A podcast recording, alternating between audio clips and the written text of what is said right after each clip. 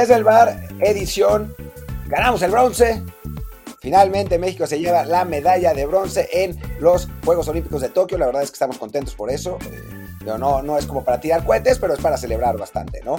Y después, bueno, está también la parte de Leo Messi, que pues Messi, ayer fue una locura lo que pasó eh, con su anuncio de que no va a estar en el Barcelona más. Y bueno, el anuncio no fue de Messi, sino del Barcelona, pero bueno, da como material para, para hablar. Yo soy Martín del Palacio y me acompaña como siempre Luis Herrera. ¿Qué tal Martín? ¿Y qué tal la gente que nos acompaña aquí en Twitch, donde estamos en vivo todos los días, incluso ahora que estamos un poco de break en agosto del formato podcast, pero en Twitch seguimos en twitch.tv diagonal Martín del Palacio y twitch.tv diagonal Luis RHA, aquí diario, lunes a viernes, a eso de las 12 del día tiempo de México, después de que news, aquí nos pueden escuchar.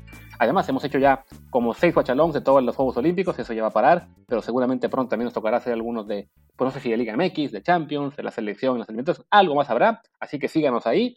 Y para quien está únicamente en formato podcast, recuerde que estamos en el break de agosto, entonces solo van a estar uno o dos episodios a la semana. Este es el segundo, porque la ocasión lo meritaba. Y bueno, ahí estamos en Apple Podcasts, Spotify, Stitcher, Himalaya, Cast, Overcast y muchísimas apps más. Así que también suscríbanse para que cuando retomemos el ritmo no, no se pierdan ya, digamos, las notificaciones. Y bueno, Martín, evidentemente, pues tenemos que empezar con la victoria de México hoy, 3 a 1 sobre Japón, una victoria creo que muy merecida inobjetable, el, equipo mexicano fue superior de principio a fin, no, no tuvimos sustos como pensamos que podía haber, más allá de que estábamos un poco cagados al final, con ventaja de dos goles y solamente quedaban 10 minutos y ahora sí teníamos lo peor, pero la verdad es que sí, México tuvo hoy un juego de lo, de lo mejor que le hemos visto a esta selección olímpica y se lleva un justo bronce. Y tengo que interrumpirte, Luis, porque ya parece haber acuerdo por Leo Messi, nos lo pasaron por el chat y parece que ya está va a jugar esta temporada con el Paris Saint-Germain, de acuerdo con Andrés Onrubia, que es un, periodista especializado en la Liga Francesa, que el acuerdo es total entre ambas partes y el argentino aterrizará pronto en la capital francesa. Y dice que, eh, dice Andrés Onrubia también, que Mbappé está más fuera que nunca del conjunto parisino y su salida en agosto es una realidad. Pues ahí está, mira, qué bonito es tener que, tener este, estas noticias de última hora. Eh, veo que sí lo sacó hace un ratito.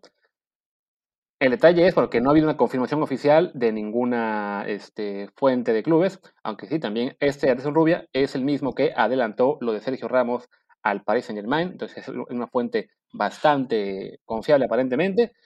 Pues entonces hablemos un poco de Messi y del Barcelona y después ya cerramos con el tema de la selección, que creo que sí, está más caliente esta, este cambio, eh, pues, ¿cómo decirlo? sí, un cambio eh, perdón, este, monumental eh, del jugador más grande de esta generación que abandona su club de una forma pues bastante rara y ahora pues parece que lo vemos en el París.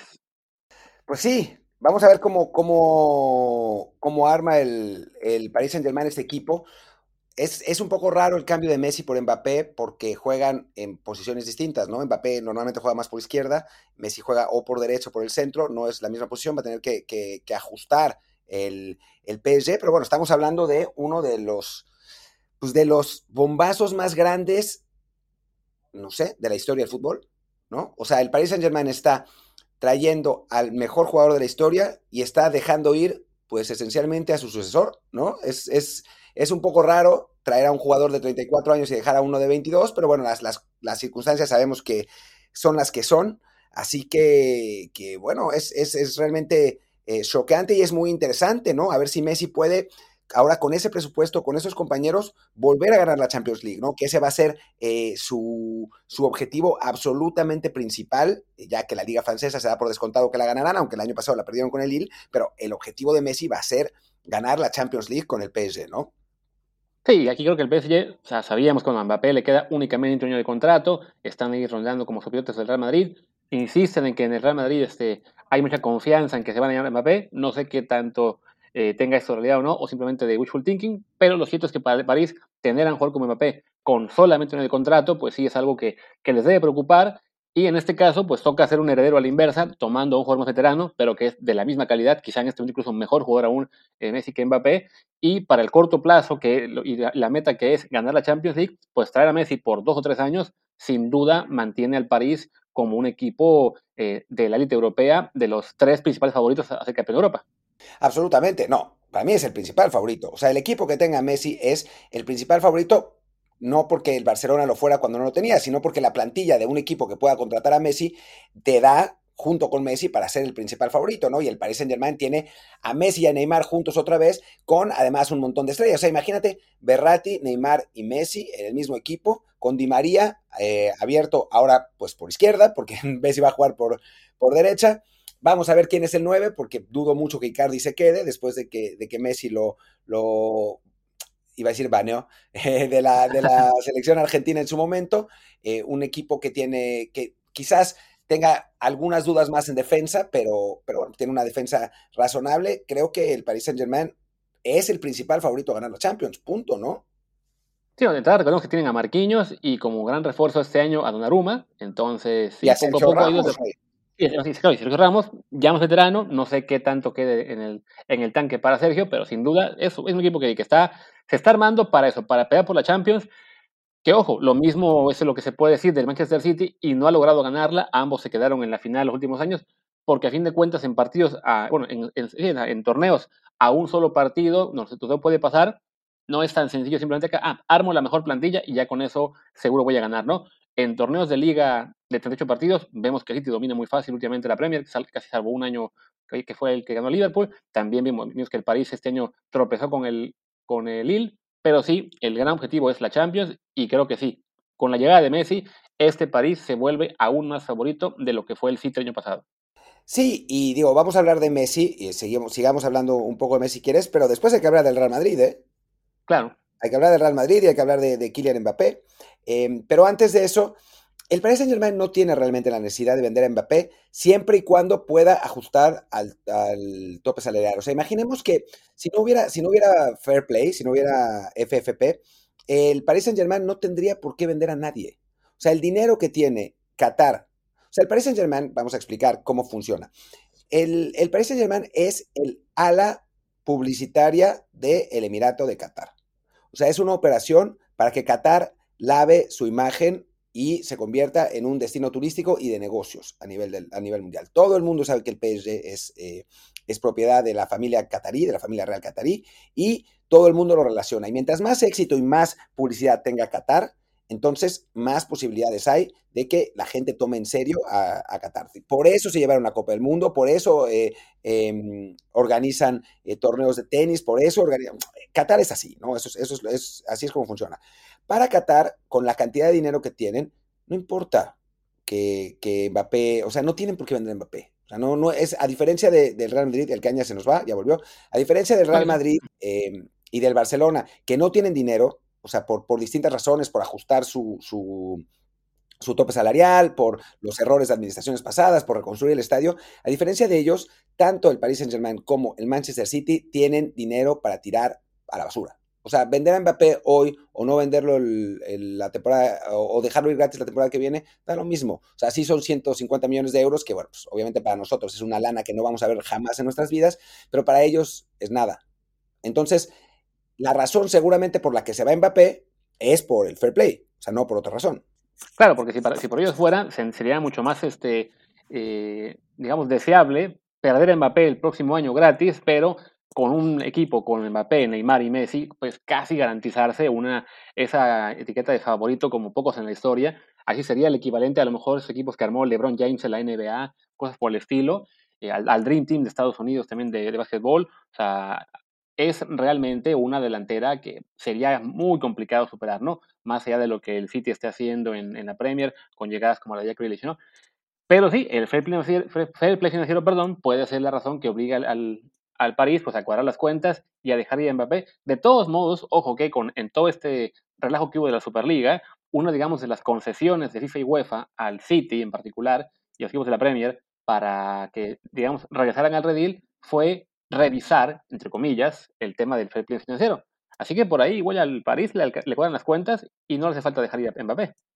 Igual y no, ¿no? Habría que ver qué, qué es, eh, qué es lo que pasa ahí. El, han, encontrado eh, métodos creativos para eh, jugar con el fair play financiero.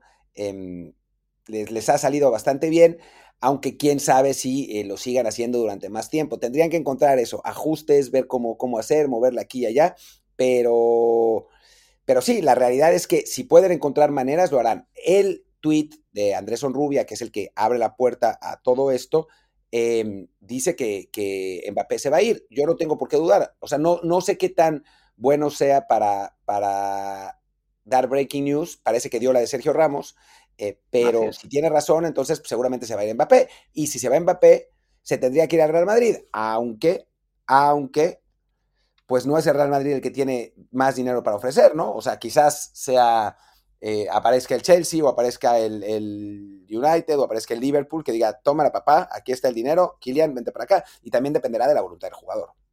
Claro, porque a fin de cuentas recordemos que si bien es el Barça quien está atoradísimo en deudas y que no tuvo el espacio en la masa salarial para meter a, a Messi, el Madrid no es que esté en una situación, digamos, este, extremadamente holgada en términos de salarios y de presupuesto. Entonces, el Madrid, para poder comprar a Mbappé, porque evidentemente habrá los equipos que también quieren pagarlo y el París no lo va a querer regalar, y además pagar una fecha importante, igual tendría que hacer sacrificios y esta maniobra que intentó la liga de obligarlos a aceptar esta inyección económica de CBC para amarrarlos por 50 años y al haberse puesto el Barça y el Madrid, digamos, en contra y rechazar ese dinero, al mismo tiempo, pues le, ata de manos al Madrid también en términos de poder este, meterle mucho al presupuesto, ¿no? También recordemos que es un equipo que está ahora mismo pues, gastando muchísimo con la obra del Bernabéu, que este año seguramente no va a jugar en casa, está, ha estado jugando el año de pandemia en el, el Feo y Estefano, ahora que ya habrá público en los estadios, veo probable que acabe jugando un rato en el Wanda, pero sí, la cuestión económica no va a ser fácil para Madrid eh, llevarse a, Mbappé, de hecho para Madrid creo que era mejor que Mbappé acabara este año en el, en el París y así poder aspirar realmente a que llegara gratis el próximo año. Esa temporada lo veo complicado que le gane esto al Chelsea, al United, al propio City o Liverpool, ¿no? Insistir de nuevo, porque varios ya van varios comentarios que nos dicen que, eh, que el Paris Saint Germain lo tiene que vender este año porque si no se le va gratis. A diferencia de el 99.99999% de los clubes en el mundo, es decir, todos, eh, con excepción de dos, el Paris Saint Germain no necesita vender, no le importa que se le vaya gratis. Como al, Manchester City no le importa que se le vayan jugadores gratis, porque las arcas que tienen son esencialmente ilimitadas, salvo de nuevo que el Financial Fair Play los obligue.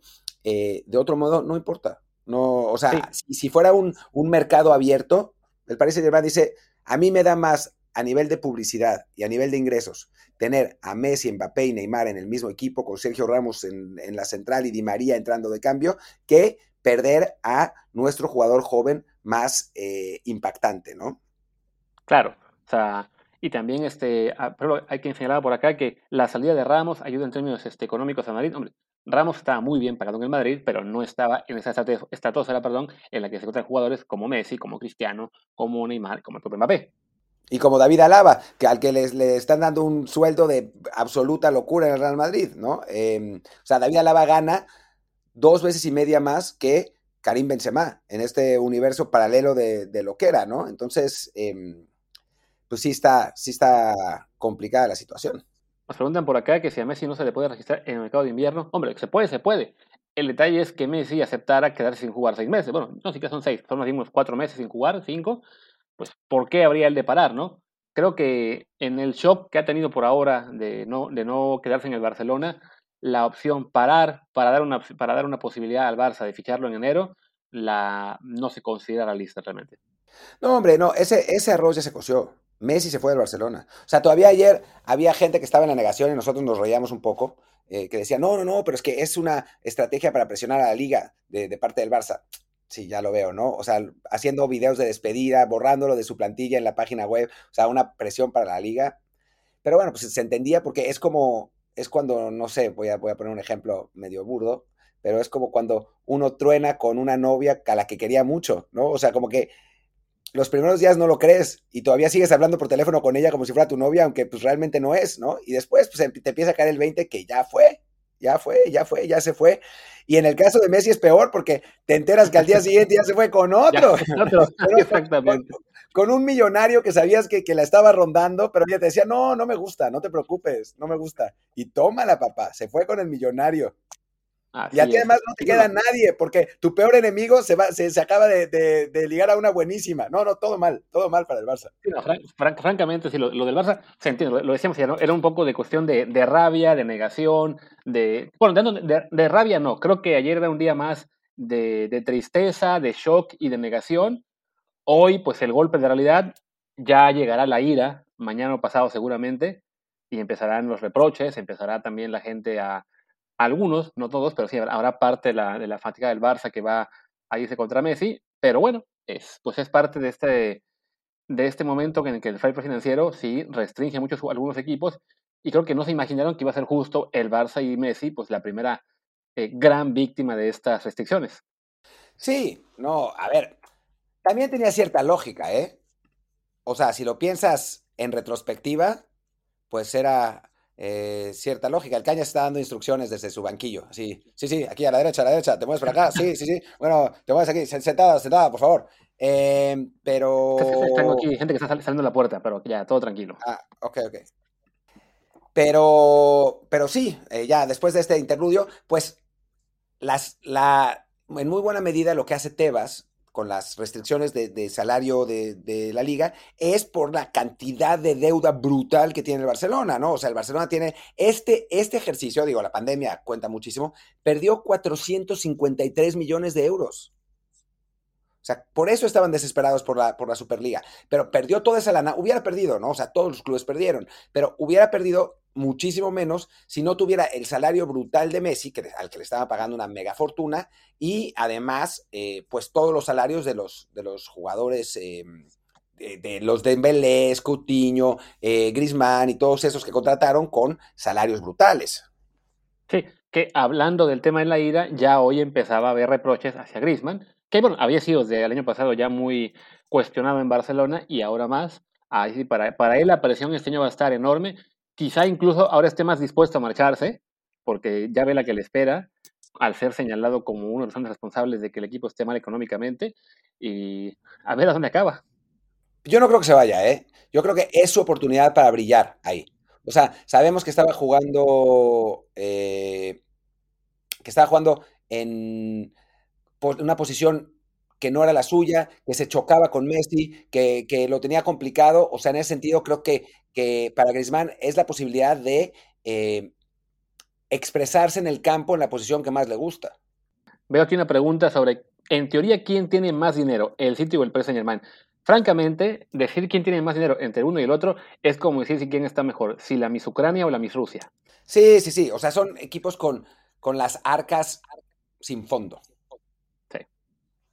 O sea, ahí realmente lo, único que nos ha contenido hasta ahora ha sido el fair financiero y ya la UEFA ahí estaba doblando un poco las manos, así que pues con la pena para aquellos que son muy fans del Madrid, del Barça y de equipos clásicos, porque se viene una era de dominio económico de estos dos muy cabrona.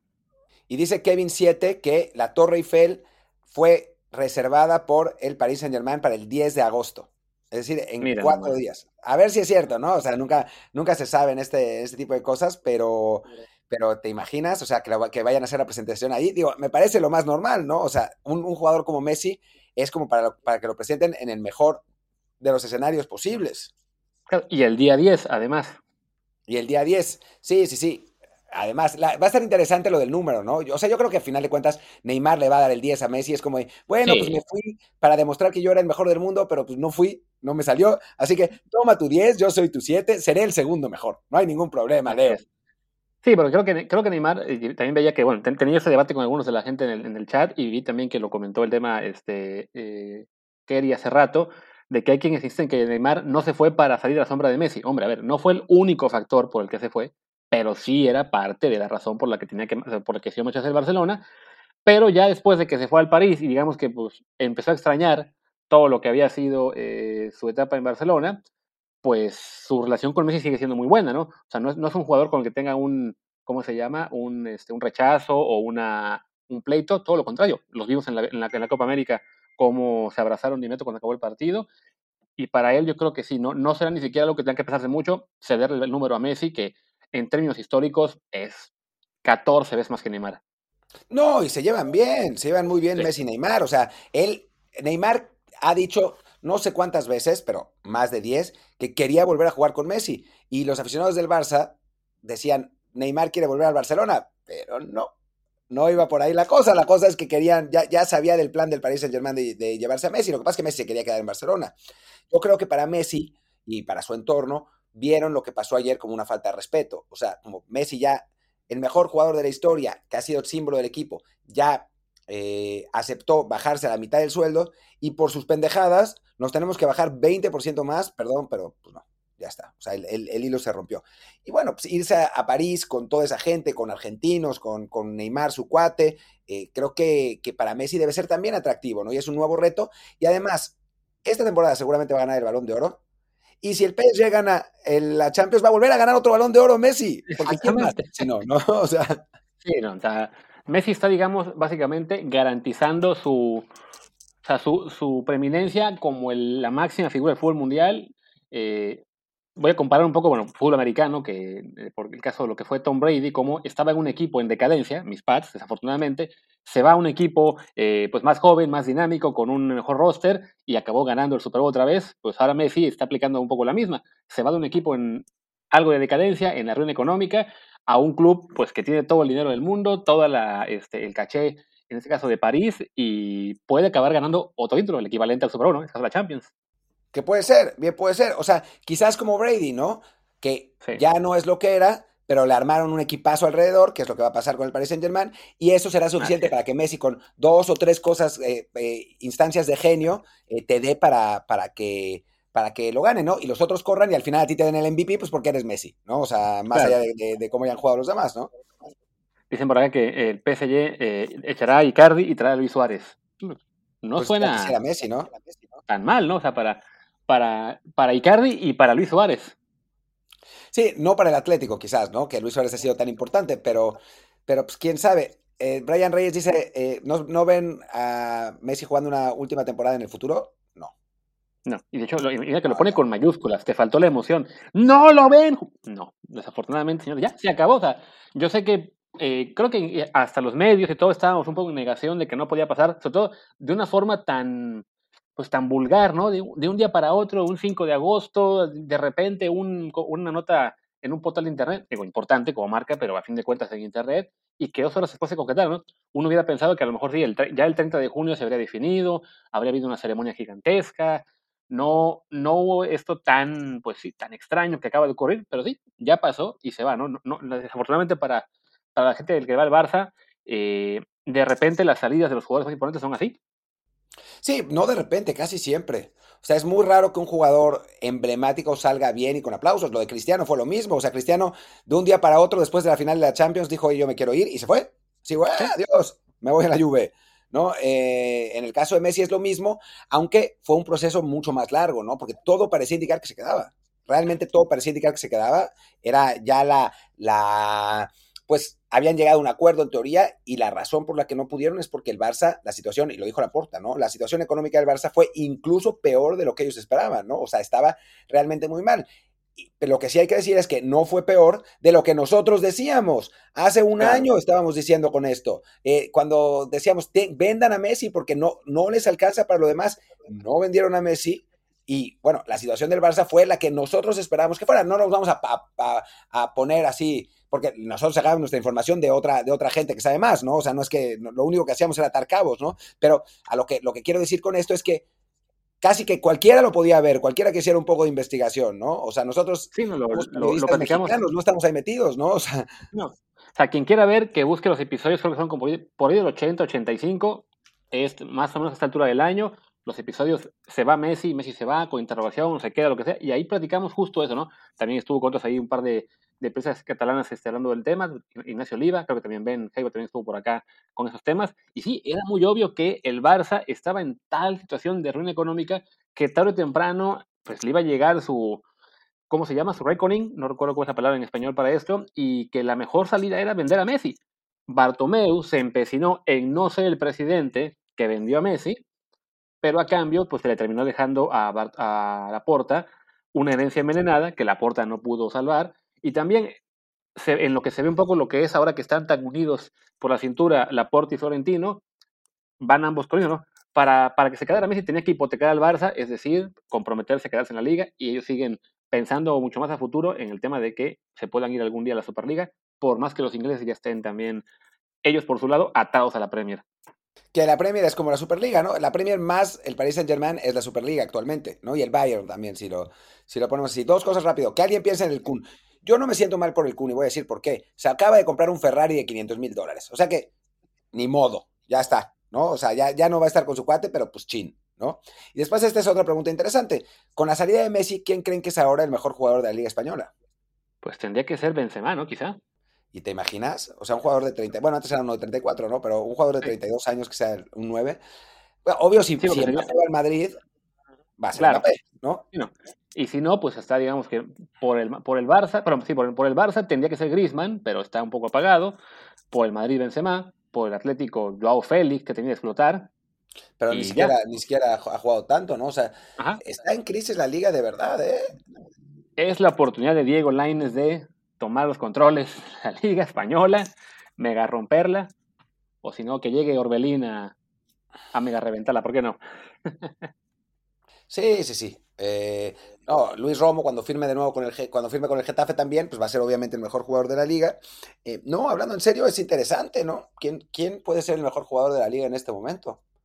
Sí, digo, quizá aquí alguien mencionó a Pedri y Ansu Fati. Yo Ansu Fati no es que lo dé por perdido, pero tengo muy poca fe en que logre consolidarse por tanta propensión que tiene a lesiones, desafortunadamente. Me temo que eso le va a cortar un poco su carrera. Pedri es el que sí podría ser ese heredero de, Messi, tanto en el Barça como en la Liga, aunque está muy chavito, y la, mar, y la, la, gran cantidad de partidos que le están aventando ese año es otro factor para estar un poco preocupados. Sí, eh, digo, tiene 18 años, ¿no? Ya se recuperará, pero todavía no está como para ser el mejor de la liga.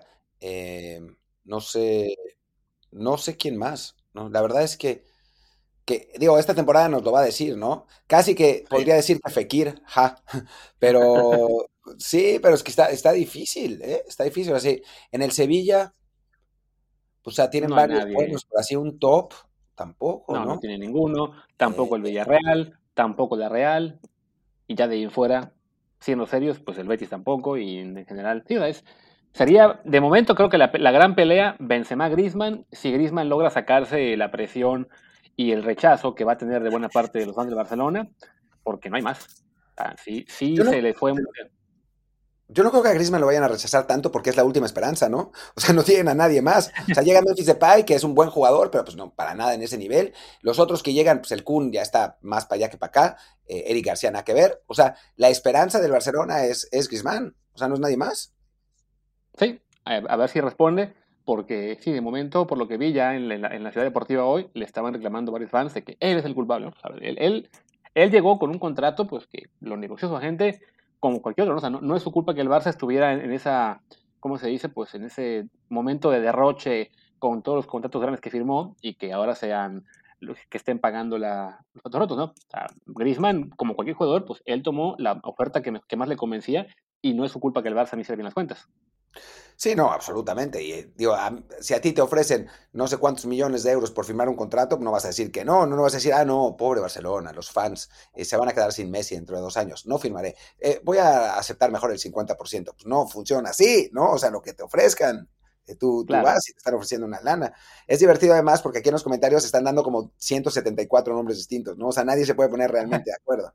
Eh, de Jong, dicen, por aquí, eh, Fekir también, Ter Stegen, pero pues sí, poner un portero, Pjanic obviamente no, eh, Llorente, eh, dice Héctor se queja de que no hemos hablado de que Cuti Romero va al Tottenham y que Mérida mira al Atalanta. A ver, seamos serios. Cuando lo haremos. se va del, sí, cuando Messi se va del Barcelona y Mbappé parece que va al Real Madrid, pues no podemos hablar de, jugadores de menor nivel, aunque digo, vayan al Tottenham, a mí me encanta que vaya Cristian Romero, que me parece un excelente defensor, pero pues no seamos serios, ¿no? Em, Andrés Guardado, dicen, pone Reinaldo, Reina, Reina DJ, el brasileño del Madrid. O sea, no sabe ni siquiera cómo se llama, pero es el, mejor jugador de la, Es el mejor de la... Sí, no. Supongo se refiere no a Rodrigo o quizá Renier, cuando regrese va a estar prestado al, Dortmund. Al Dortmund, eh, sí. O tal vez se refiere a Casemiro, ese, ese técnico, ¿no? Sí, sí. Pero bueno, pues creo que ya de momento, ya vamos llegando a la media hora de episodio de versión podcast, entonces propondría que ahora sí le dediquemos los siguientes 15 minutos a hablar del bronce de México, que era el tema original del día, pero pues que esta información de Messi al París la acabó secuestrando ese episodio y no quisiera que dure más de una hora porque yo lo tengo que editarlo. Em, sí, lo único que voy a decir es que en el momento que empecemos a hablar de la medalla de México, va a salir otra cosa que nos va a desviar por completo de la, de la nota, ¿no? Pero, pero bueno. Bueno, pues ya, eh, entonces, entonces la, la, parte de la medida de México, bueno, ya platicamos muchísimo, evidentemente, esta mañana en mexicana en, en, vivo en Twitch con el Guachalón, estuvimos ahí un buen rato comentando el partido, luego en el postpartido casi una hora, creo que ya no nos queda mucho que decir, más allá de que en el formato audio, evidentemente, no nos han, no nos han oído hablar de la selección eh, estas semanas eh, bastante, pero bueno, si acaso destacar, yo pondría que hablemos un poco de nuestro top 5 por ahí, ¿no? Del, del, equipo mexicano en esta, en esta Juegos Olímpicos. ¿Cómo ves? Lo podríamos hacer. La otra sería, si, si Ramón Raya fuera un poco menos extenso, lo podríamos meter ahora mismo, porque él se está quejando de que México fue muy defensivo.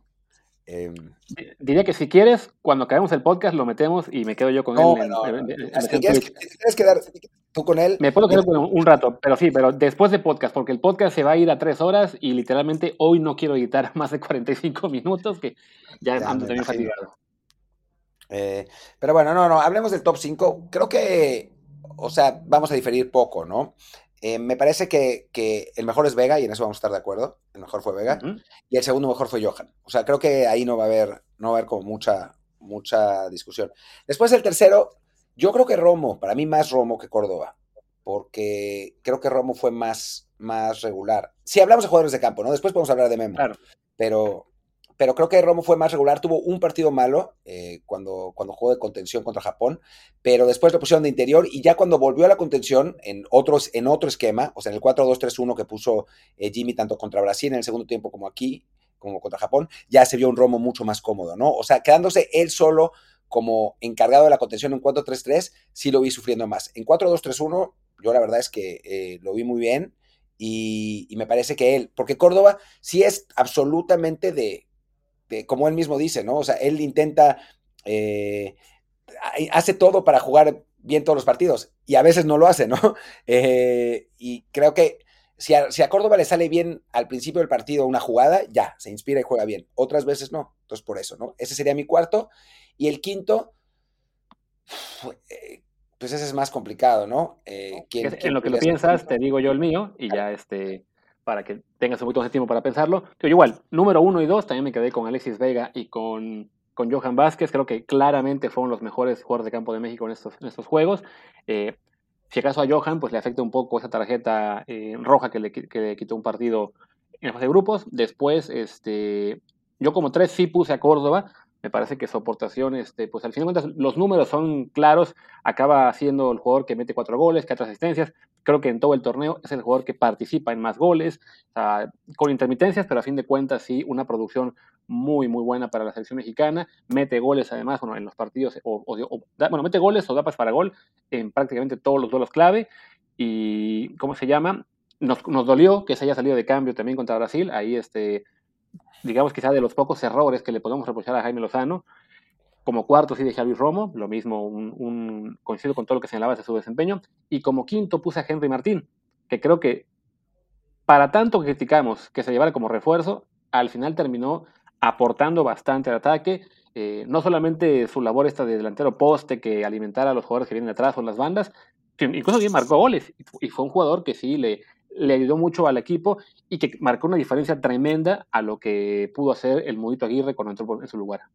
Sí, puede ser, puede ser que, sea Henry Martín. Dos cosas. La primera que dice Renosila, que tiene razón. La roja de Johan nos salva de tener un 3-0 y al final acaba 2-1. Si lo piensan, fue un negociazo. Pues sí, sí, cierto. Y contra Sudáfrica, pues la verdad es que Johan no hizo falta porque los sudafricanos eran terribles, ¿no? Y por otro lado, eh, pues coincidiendo en lo de Henry Martín, dicen algún, preguntan algunos que Memo. Sí, obviamente, lo que pasa es que estamos siendo jugadores de campo, ¿no? O sea, yo creo que si, si en un balance general, Memo fue muy importante. Fue realmente muy importante, ¿no? O sea, eh, eh, a nivel liderazgo y también a nivel atajadas, ¿no? Muy, muy seguro, eh, sacando, sacando los balones que tenía que sacar. Hoy hace un paradón contra, en una jugada de Japón, realmente una gran, gran, gran atajada. Y digo, me da gusto para los burros del... Es una coladera, porque, porque otra vez Memo siendo fundamental en un, en un partido de selección nacional, en un torneo importante de selección nacional, ¿no? Sí, definitivamente. Yo, a la hora de hacer el tweet con mi top 5, puse como mención especial tanto a Memo como a Jaime Lozano, porque sí, es un aporte, digamos, distinto, no solamente en cuestión cancha, eh, Memo, sí con atajadas importantes, pero también el tema del liderazgo, ¿no? Que sí se le veía siempre en las, en las reuniones en, la, que hacía en el centro del campo al acabar cada partido, manteniendo un poco el curso del equipo, evitando que se alocaran mucho cuando había empezado todo bien, como como contra Francia, también levantándolos rápido cuando se perdió contra Japón o, o el contra Brasil, creo que sí, su, su presencia fue muy tranquilizadora para el resto del plantel y una prueba de por qué siempre que se vaya a Juegos Olímpicos, un refuerzo tiene que ser un portero veterano, aunque tengamos un, un, portero que sea un gran prospecto, que tenga un potencial enorme, siempre un portero veterano ayuda muchísimo.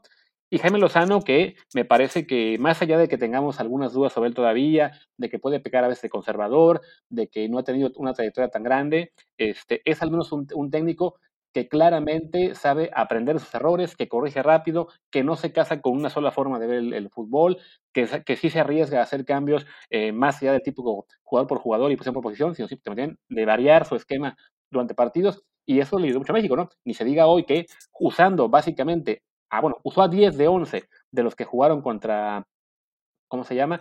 Contra Japón en el primer partido, salvo Aguirre por la lesión, pero cambió el esquema y fue una diferencia total, ¿no? Sí, total, ¿no? O sea, creo que, que digo, se dio cuenta de, las, de los problemas que podía tener el 4-3-3, no solo contra Japón, sino en el partido contra Brasil, ¿no? El primer tiempo contra Brasil, donde, donde Brasil fue infinitamente superior, digo, también el segundo, pero, pero fue mucho menos peligroso en el segundo tiempo, ¿no? Más allá de una jugada varón parado, esa que remata de cabeza al, poste. Eh, y contra Japón, en el primer partido, ese 4-3-3 nos hizo muy frágiles, Japón llegó muy fácilmente, y con el 4-2-3-1 se encontró una solidez defensiva que nos ayuda en este partido. Si es verdad lo que dice Raya, que México defendió, también yo creo que tiene que ver mucho con las circunstancias del partido. O sea, México estaba siendo mejor al principio generando, cae el primer gol y ya no, ya no estás obligado, ¿no? Puedes aprovechar la, eh, la la desesperación del rival, del rival, y ser más reactivo. Y para mí eso es lo que hace México en el partido de hoy, ¿no? No es que haya sacrificado el, jugar al frente por una cuestión ideológica, sino a que Jimmy entendió los momentos del partido y eh, tranquilizó un poco las aguas. Después cae el, el 2-0 muy rápido, después ya no hay necesidad de desbocarte al frente, tienes el partido ganado. Claro, y a fin de cuentas México me parece va a acabar, bueno, salvo, salvo lo que pasa en la final, como el equipo más goleado del torneo, ¿no? Sí, 17 goles. 17 goles en 6 partidos. Es un montón, casi 3 por partido. Sí, porque fueron que 4 a Francia, 1 a Japón, 3 a Sudáfrica, y son 8, los 6 a, Corea, 14, y, y ahora 3 a, Japón. Entonces, ¿cuándo hemos visto una selección mexicana en el nivel que sea, excepto por Copa Oro cuando jugaban Martinica o San Vicente, que promedie 3 goles por partido? Nunca. Nunca. Nunca, nunca. Es, algo, es algo muy raro. Y curiosamente se hace sin ser un equipo particularmente ofensivo, ¿no? O sea, no era un equipo que se desbocara al frente, sino que fue increíblemente efectivo, ¿no? Y eso que hoy se comieron dos graves, ¿no? Se comió una Antuna increíble y después se comió otra Henry que también, por piedad, ¿no? O sea, podía haber sido, podían haber sido incluso más. Sí, de acuerdo. Creo que en general una actuación este, muy buena, que sí, con detallitos que a lo mejor nos costaron en algunos, casos algún gol por aquí por allá para ampliar más marcadores. De todos modos, pues en, el, acumulado no hubiera cambiado mucho, ¿no? O sea, se ganaron los partidos que tenían que ganarse. A Brasil no le íbamos a ganar eh, por un par de pequeñas mejorías. Y al fin, y bueno, y ese juego contra Japón que se perdió en la fase de grupos, pues no termina haciendo mucha diferencia, más allá de que nos mandó contra Brasil en lugar de España en semifinales, que creo que de todos modos también era un juego que hubiera estado muy cuesta arriba. Sí, era difícil. La diferencia de talento entre los dos equipos era muy grande, ¿no? Y creo que, que, pues se vio, se vio, porque no es que Brasil haya sido un poco, no es como el primer partido contra Japón, que Japón fue superior, pero no, no es que pensaras fueron superiores porque son mucho más talentosos, ¿no? En el partido de, de, de Brasil sí había una, una, diferencia de velocidad de ejecución notable entre los dos equipos y México, pues con las armas que, tenía, pudo sacar agua del pozo para, poder empatar a cero, ¿no? Pero sí estábamos enfrentando a un rival superior. En, fuera de eso, ni en ninguno de los otros partidos se enfrentó a eso y creo que, que Jimmy logró hacer del equipo, pues, si no más que la suma de sus partes, definitivamente no menos. Y eso, con un equipo talentoso como el que tenemos, pues ya es suficiente para poder eh, conseguir esa medalla de bronce. Sí. Y bueno, que te vas a para ir cerrando, hablemos un poco del futuro, tanto de Jimmy como de estos jugadores que ganaron el bronce. Pues empezamos por Jimmy, porque te están preguntando por él aquí en el chat. Hay quien lo quiere ver en la selección, quien quiere que reemplace a Martino ya, o quien quiere que se integre al cuerpo técnico. Creo que ambas opciones están eh, negadas por completo, no va a pasar. El Tata, más allá de que lo queramos o no en este momento, no se va a ir de la selección. Y si lo echaran, dudo mucho que la federación apostaría por el Jimmy como relevo. Tampoco lo van a incluir en el grupo técnico. Entonces, para él, pues la, lo que parece la mejor opción es venirse a Europa a buscar oportunidades, ¿no? Sí, eh, a ver, yo creo que todavía no está listo para ser el entrenador de una selección mayor. O sea, eso eh, tiene una, unas características y una presión completamente distintas a una selección sub-23. Eh, me parece que, que, que, hay que darle tiempo al tiempo. O sea, a final de cuentas, Jimmy ha tenido un año de entrenar en el máximo nivel y es el máximo nivel mexicano, que fue en el Querétaro y le fue más o menos. Eh, pero, pero sí, irse a Europa de auxiliar de Ambris en el West que estaría muy bien, eh, tener más experiencia en el fútbol mexicano estaría bien. O sea, es un técnico al que no conocemos tanto, ¿no? O sea, lo conocemos por esta, estos Juegos Olímpicos, pero pues, que hace falta, eh, pues, ver su desarrollo en otros lugares. Lo que, lo que sabemos de él, porque tenemos amigos en común, es que es un tipo muy trabajador, inteligente, que quizás no tenga tanto carácter, pero gana por, por su conocimiento.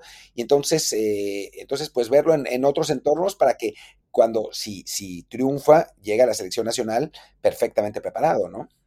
Así es. Yo por lo pronto, bueno, sí, esperemos que, que tenga la oportunidad aquí parece que bueno, la opción Huesca es una, es una buena. Además, si le llegas a poner a entrar como auxiliar, que él sí, en un futuro mediano plazo, pues cuando Nacho Ambriz se vaya a otro club, a lo mejor él tenga ahí sí la oportunidad de, de asumir el primer equipo, ya sea en el Huesca, o si no, en otro, en otro club, que bueno, ya lo conocerán más o menos aquí en España, sabrán que es un técnico que fue medallista olímpico, eso da, un poco de caché de todos modos. Y bueno, y también preguntan por acá, ya de los jugadores, eh, voy con Uri Salmerón, que además es primera que, que que comunica, bueno, que, perdón, que comenta aquí en el chat, dice, ¿qué jugadores de la, de la Olímpica tendrían más chances de jugar en la mayor después, después del torneo? Y pone como ejemplo a Loroña, que si sería muy loco verlo por derecha en lugar de Chaca. Pues no sería muy loco. A mí me sorprende que no haya jugado hoy, ¿no? Que haya jugado Jorge Sánchez y que haya puesto Araujo de Araujo Angulo de lateral Angulo. izquierdo, ¿no? Eh, y creo que para Tata, Angulo es más opción que, que Loroña en este momento. Eh, con, con, todas sus carencias defensivas, ¿no? Sobre todo contra rivales de CONCACAF que... Jorge, no Angulo. ¿Qué dijiste Angulo? No, Jorge Sánchez, sí. Perdón, sí. Jorge, estoy cansado. Eh, sobre todo, a pesar de sus carencias defensivas, contra rivales de CONCACAF es un tipo que te va a aportar mucho al frente, ¿no? Loroña es un, es un lateral, digamos, más completo, pero con menos techo, ¿no? O sea, el techo de, de Jorge Sánchez es muy alto por, por sus cualidades físicas, ¿no? Eh, yo creo que el más indicado hoy, en este momento, es eh, Johan Vázquez, ¿no? O sea, Johan sí puede entrar, sobre todo con la lesión de, de Héctor, es el central por izquierda que, que, que, entra directamente, ¿no? Aunque, digo, Romo también va a estar ahí, ya era parte, así que no, no, es, no es ninguna novedad, pero también va a estar ahí. Córdoba va, a tener minutos, Diego seguramente, porque, bueno, sabemos que al Tata, le gusta mucho, Antuna va a volver. Vega, yo creo que va a estar convocado, pero lo veo complicado porque en su posición hay, hay muchísimo overbooking, digamos, pero bueno, al minutos va a tener. Creo que como titular en el primer partido de selección en CONCACAF solo va a estar, solo va a estar Johan Vázquez. Después, si a la selección no le va bien, se va a armar una presión terrible para Tata Martino para que los ponga, ¿no? Pero, pero por el momento me parece que solo va a estar Johan. Sí, porque, y eso lo hemos platicado ya en la semana varias veces, o sea, hay que ser muy conscientes de que no es lo mismo jugar a un nivel sub-23 o cualquier límite de edad a pensar que ya se está listo por la mayor. Eso ha sido un error que se ha cometido mucho en México, de dar por sentado de que, ah, miren, estos chicos que fueron campeones del mundo sub-17, que vayan al Mundial el año que viene con 17, con 17 años, y pues, era demasiado pronto, o que, ah, pues le ganaron en la sub-20 el tercer lugar, que vayan también ya este, a jugar de inmediato torneos con la mayor, no, y me acuerdo que eso los, mandaron a la Copa América y les fue de la patada. Entonces, sí, es, es un salto a nivel importante. Creo que como tú señalas, ¿no? Además, si vemos lo que es el 11 base de la selección, te das cuenta de que en realidad no hay muchos puestos que sean disponibles para los olímpicos, ¿no? Evidentemente, bueno, Ochoa y Romo eh, son los que ya son refuerzos mayores, seguramente también serán titulares eh, regulares con selección mayor. Henry Martín, pues tiene que pelear con Funes Mori y con, y con, este, con Jiménez cuando esté de vuelta. Y luego te vas, ok, lateral derecho. Chaca es el que por ahora juega más. Y Jorge Sánchez ya estaba en el, en el equipo mayor, entonces no hay realmente una posibilidad tan importante de un relevo para, para Doroña. En la central, sí, coincido contigo, Johan Vázquez es quien tiene más chance, sobre todo ahora que los centrales mexicanos veteranos andan en mal momento, ¿no? Tanto Salcedo como Araujo como Moreno, pues ahí se abre la puerta. Te vas a la izquierda, tienes a Gallardo y Arteaga, no creo que Eric Aguirre o Jesús Angulo le vaya a dar la vuelta. Luego te vas a la contención, ahí está Edson Álvarez. Adelante, en opciones para Charlie y Córdoba, pues tienes a Romo, tienes a Héctor Herrera, veo complicado que les, que les quiten el puesto inmediato. incluso a Guti o a Guardado, y a Jonathan Santos, aunque no nos guste mucho. Y en ataque tienes a Tecatito, a Jiménez y a Chucky, pues sintiéndolo mucho, Alexis Vega, Lainez y Antuna, ellos son los suplentes, ¿no?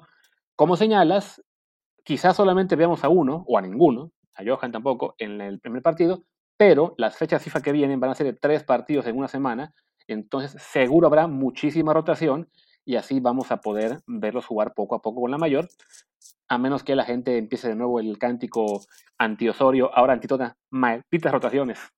Sí, sí, sí, pero tiene que haber, tiene que haber esas rotaciones forzosamente. Todos los equipos las harán, no, no solamente México, ¿no? Porque tres partidos en tan poco tiempo y además con una selección tan cansada como va a ser la mexicana, o sea, todos los futbolistas de esta selección tuvieron un montón de actividades, estuvieron concentrados muchísimo tiempo. Entonces va a ser una, selección que no llega fresca, ¿no? Y para mí es un gravísimo error de Tata Martino, ¿no? Eh, no haberle dado descanso a los jugadores más importantes y además perdiste Copa Oro, ¿no?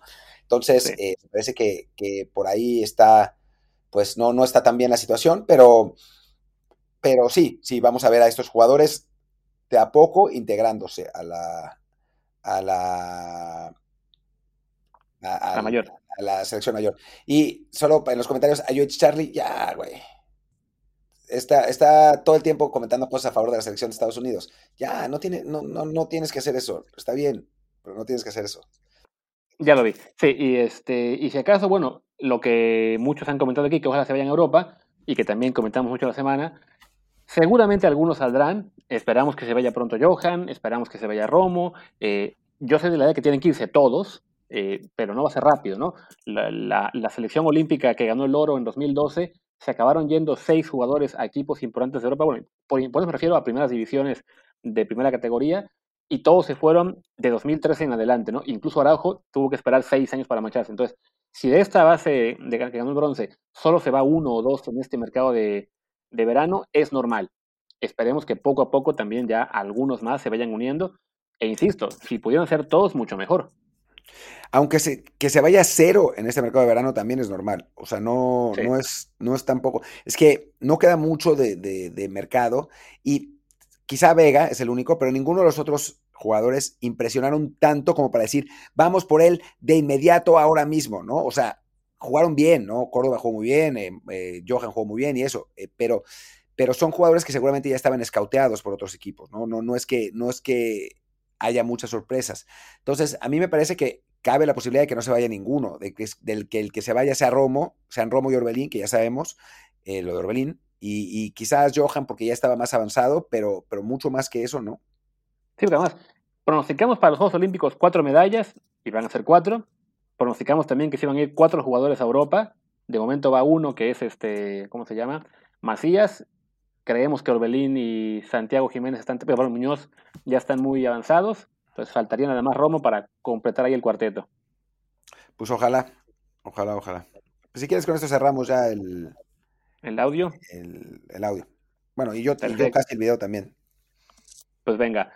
Vamos cerrando, gente, y como siempre les recordamos, y les recordamos que estamos en formato podcast solamente una, dos veces a la semana. Esto está saliendo en viernes aquí en México, bueno, allá en México, y seguramente la semana que viene haremos un episodio de Liga MX el martes y poco más, así que mejor síganos en Twitch, twitch.tv, diagonal Martín del Palacio, y twitch.tv, diagonal Luis RHA, que aquí estamos toda la semana. Yo soy Luis Herrera y mi Twitter es arroba Luis RHA. Y yo soy Martín del Palacio y mi Twitter es arroba martindelp. Y el del podcast es desde el bar pod, desde el bar POD. Muchas gracias y nos vemos la próxima semana aquí en formato podcast y en Twitch, pues casi que también. Chao.